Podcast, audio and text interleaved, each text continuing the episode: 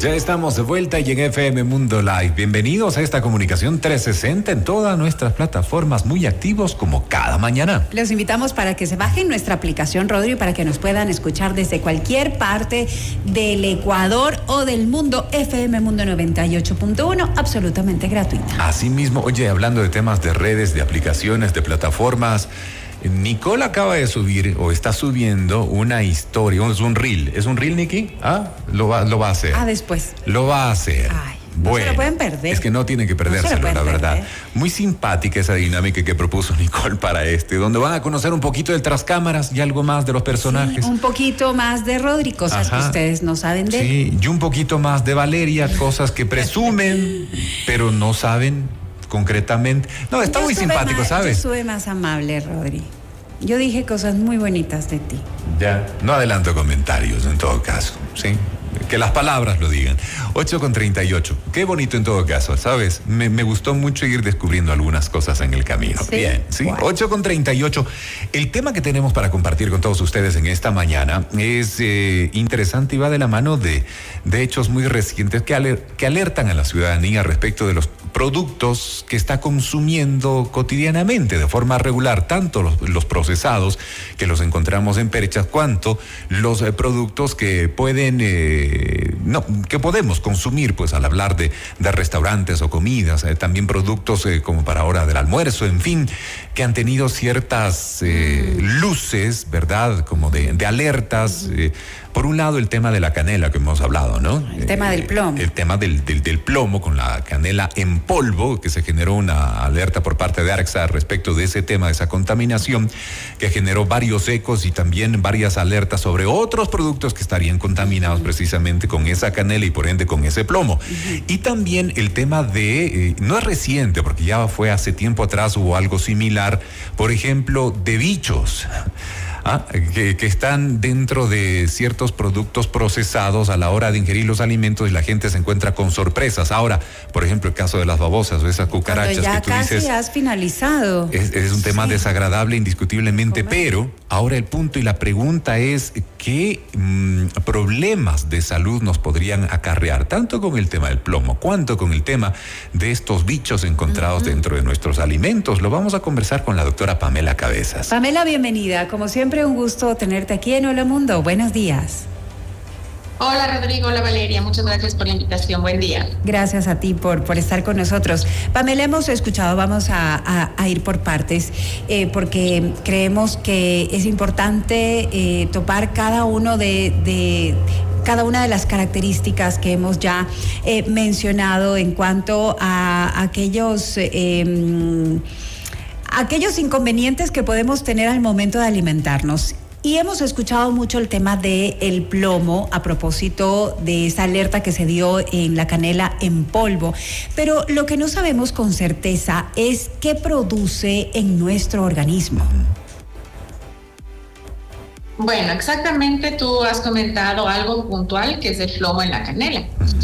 Esto es algo que se ha descubierto, ¿verdad? Pero los seres humanos a lo largo del tiempo, con la revolución industrial, con esta transformación que existe en la industria, con todos estos alimentos procesados, al cabo del tiempo, al cabo de meses y años, hemos estado expuestos a estos metales pesados. Existen otros tóxicos que no son exactamente metales pesados, pero estamos cotidianamente expuestos a esta intoxicación que puede recibir nuestro organismo. Por suerte, por así decirlo, eh, también la ciencia va evolucionando, va avanzando para nosotros poder llegar a diagnósticos correctos y sobre todo a un tratamiento adecuado para estas intoxicaciones. Asimismo, el cuerpo humano tiene lo que se llama la homeostasis, sin querer intentar equilibrar el cuerpo y eliminar estas intoxicaciones. El cuerpo humano ya tiene mecanismos quelantes o mecanismos para neutralizar estos tóxicos. Sin embargo, según la dosis, según la exposición, según el cuerpo de cada persona, puede que haya momentos que no logremos eh, neutralizar todos estos tóxicos, que no exista la homeostasis en nuestro cuerpo, el equilibrio, y llevemos o tengamos una enfermedad. La enfermedad que nosotros podemos tener por una intoxicación por plomo, por el saturnismo que se llama, o por una intoxicación por cualquier otro metal pesado es diversa no existen síntomas específicos que nos lleve a pensar justamente en que solamente esto puede ser por una intoxicación por un metal pesado. Hablando propiamente del plomo, nosotros podemos tener intoxicaciones que afecten el riñón, que afecte el cerebro, que afecte el sistema gastrointestinal, los músculos, que haya dolores de cabeza, cefaleas, que haya dolores articulares, etc. Entonces, ¿cómo nosotros vamos a poder pensar que el paciente puede estar con esta intoxicación, sobre todo por la exposición. El antecedente de la exposición es muy importante. Y obviamente sospechar, porque el que no piensa no diagnostica, sospechar en que esto podría estar ocurriendo. Pero como te digo, Valeria, síntomas específicos de una intoxicación no tenemos. Ok, ok. Al hacer referencia a este tema, Pamela, eh, considero importante entender un poquito ¿Cuándo se podría dar esta intoxicación? Tal vez en el consumo eventual, quién sabe, no, dependiendo lógicamente de la cantidad de, tóxico o de sustancia, ¿verdad? Que no resulte inocua al organismo. Pero ¿cuándo podríamos hablar ya que se dan estos niveles de intoxicación, por un lado, y qué efectos eh, iniciales se podrían empezar a percibir al hablar directamente partículas de plomo, por ejemplo, en este caso en el organismo humano? A ver, eh, no te podría decir exactamente, por ejemplo, mi invento, ¿no? Tomando, qué sé yo, un capuchino diario con media cucharita de canela. Ok. Por cinco semanas. No existe algo así. Lo que sí existe es la sospecha clínica que el paciente ya viene con síntomas, como les he dicho, principalmente dolores de cabeza, malestares gastrointestinales, dolor de articulaciones, y ahí hacer una medición por plomo. Se determina una intoxicación por plomo cuando tenemos en sangre más de 45 microgramos por decilitro.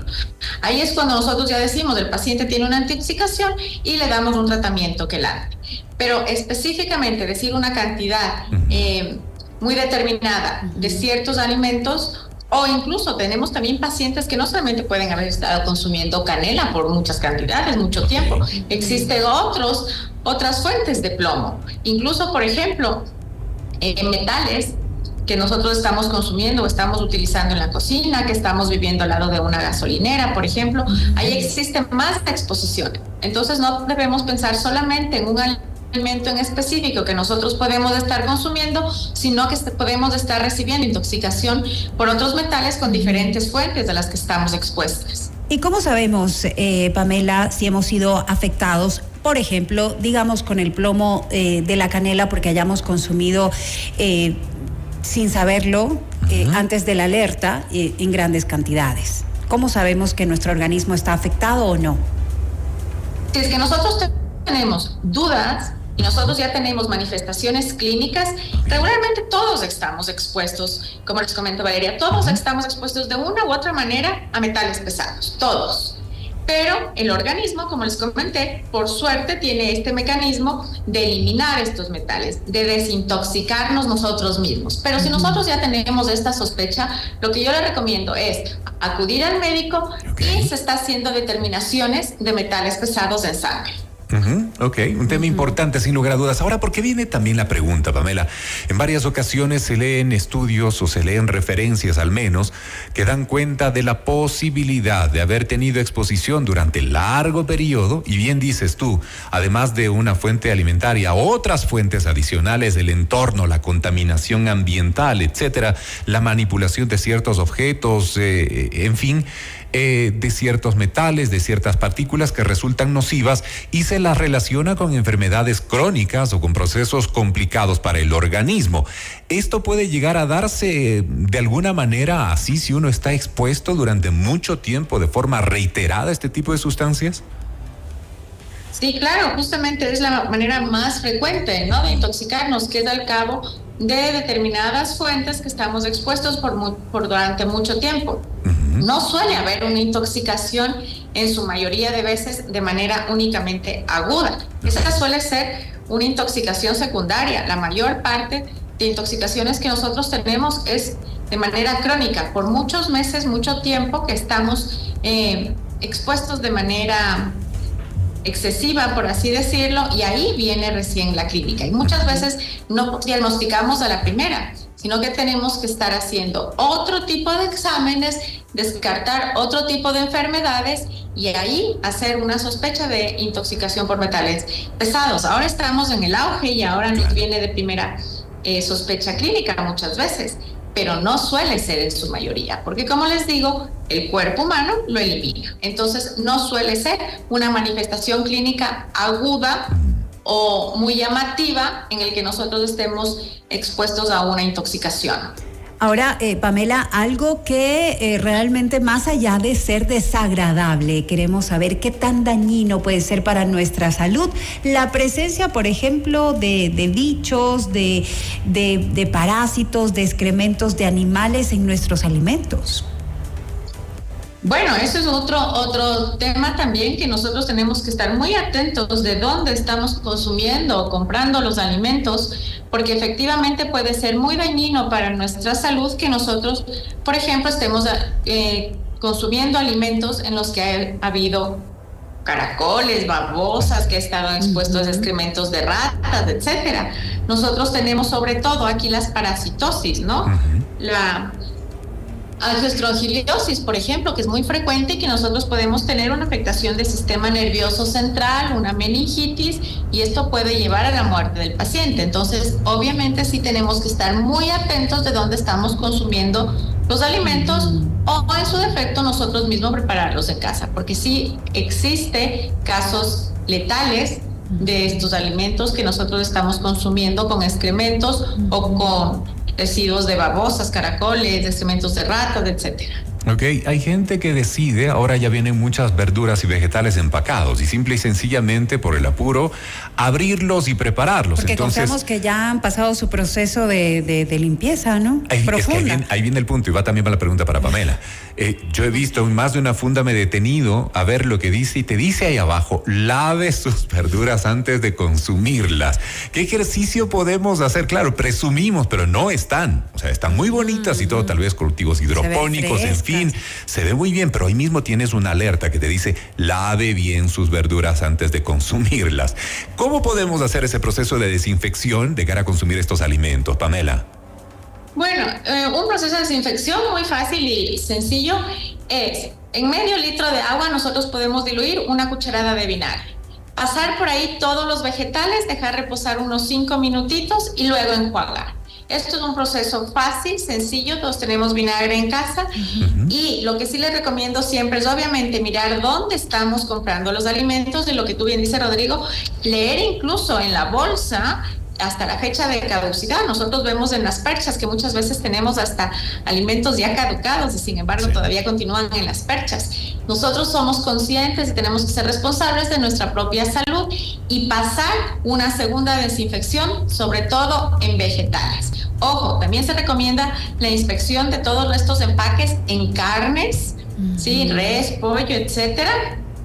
Eh, y tenemos que mirar con conciencia que es todo lo que estamos comprando, porque por más sitio con fama o, de buena reputación que tengamos para ir a hacer nuestras compras, tenemos que vigilar alimento a alimento porque nos podemos llevar sorpresas. Eh, eh, también eh, ha habido una discusión siempre, Pamela, acerca de si lavamos o no las carnes, el pollo, por ejemplo. Em, en lo personal me parece que sí es lo adecuado por la manipulación que tienen, por ejemplo, al momento de ser empacados. ¿Es aconsejable o no? Bueno, podemos pasar simplemente por agua. No se recomienda ni carne ni pollo con ningún otro tipo de sustancia. La ventaja de esto es que lo solemos hacer siempre cocinados. Al cocinarlo, eliminamos básicamente todos estos gérmenes porque ya estamos poniendo en, una, en un punto de calor muy alto. Sin embargo, cuando nosotros vamos a tener eh, o a consumir alimentos crudos, ahí sí se recomienda hacer un buen, buen enjuague con agua, netamente. Claro, y por eso también las diferentes temperaturas, inclusive recomendadas de cocción para todos los alimentos, ¿no? Te habla que, por ejemplo, carne de pollo, etcétera, la consumas bien, cocida, etcétera, etcétera. Pero bueno, lo importante es el tema de la prevención. Ya hemos conocido más sobre esta, sobre esta situación que nos atañe a todos en nuestra actividad cotidiana, que es la alimentación. por favor. Sobre todo, yo le recomiendo a pacientes que toman inmunosupresores no consumir alimentos crudos. Porque su inmuno, sus defensas están deprimidas, por ejemplo, inmunosupresores son pacientes que están en tratamientos de cáncer, tratamientos de, eh, de, enfermedades autoinmunes, corticoterapia. Estos pacientes evitar a toda costa alimentos crudos porque son mucho más propensos a tener enfermedades graves que su cuerpo no está preparado para eliminar. Mm, qué buena recomendación. Y también ya en lo general eh, eh, parte también de la responsabilidad que tenemos como consumidores. ¿no? Sí, claro. Nosotros tenemos la decisión en último término siempre de lo que consumimos y elegimos para consumir. La doctora Pamela Cabezas, médico internista con nosotros en esta mañana en Hola Mundo. Gracias Pamela, te mandamos un abrazo grande y que tengas un muy buen día. Gracias por acompañarnos hoy en el programa. 8 con 53 minutos en la mañana. Buenas recomendaciones. Nosotros tenemos la la decisión respecto de lo que nos llevamos también a la boca, ¿Dónde, ¿no? ¿Dónde, compramos y cómo lo también lo preparamos? Esa es nuestra responsabilidad. Seguimos en Hola Mundo. Porque todos queremos un gran comienzo para un nuevo día. Hola Mundo.